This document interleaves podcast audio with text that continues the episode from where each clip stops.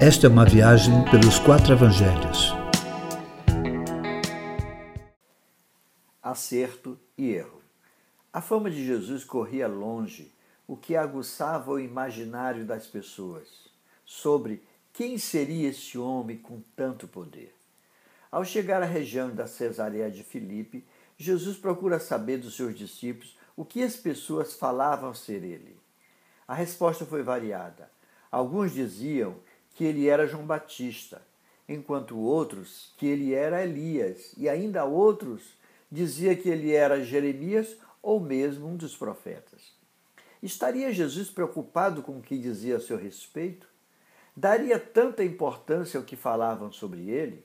Claro que não, mas queria que os seus discípulos soubessem quem de fato ele era e perguntou: Quem vós dizeis que eu sou? Pedro imediatamente responde de forma acertada: Tu és o Cristo, o Filho do Deus vivo. Jesus o chama de feliz. Feliz não por responder certo, mas por ter sido alvo da graça de Deus que lhe revelara quem ele era. Sua resposta, disse Jesus, não viera da própria inteligência, do seu próprio conhecimento, não veio de si mesmo, mas o próprio Deus o havia revelado. A revelação de quem é Jesus não vem por interpolação de texto, por exegese teológica. Não se trata de gnose, nem de capacidade de interpretação pessoal, mas Deus é quem possibilita que uma pessoa limitada em sua mente e perversa em sua natureza tenha tal revelação. É muito provável que Pedro tenha se sentido máximo, mais importante que todos, já que Jesus contemplara sua fala afirmando que daria a ele as chaves do reino dos céus, a fim de que tudo que ligasse na terra fosse ligado nos céus, e tudo que desligasse na terra também fosse desligado nos céus. É possível também que se imaginasse agora como uma pedra, sem perceber que Jesus lhe dissera que ele era apenas Pedro e que o Cristo, o Filho do Deus vivo, era a pedra sobre a qual a igreja seria edificada.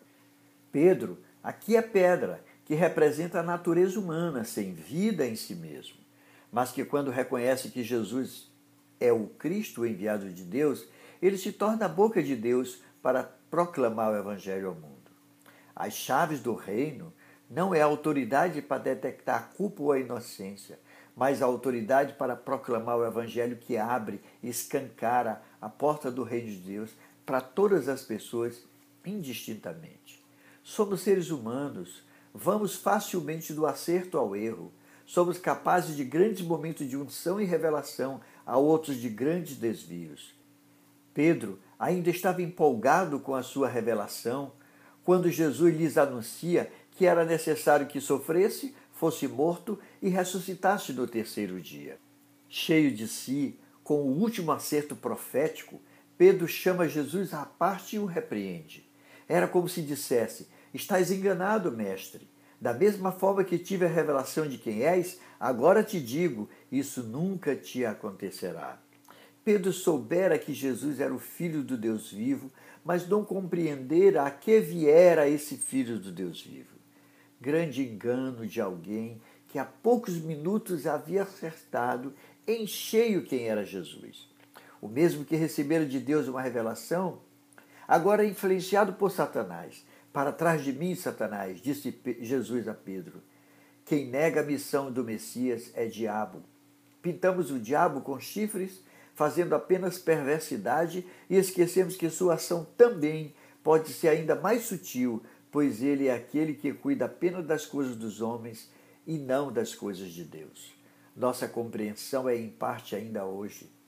Não compreendemos todas as coisas, como disse o apóstolo Paulo, nossa profecia é em parte, nosso conhecimento é em parte. Somente quando vier o que é perfeito, o imperfeito desaparecerá.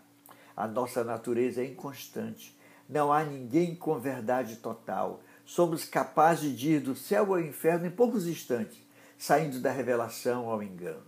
O que nos protege é nunca aferir a Jesus outra missão a não ser a de buscar quem se havia perdido, assim como nunca deixar de perceber que quem cuida apenas das coisas do homem é diabo. É desse jeito.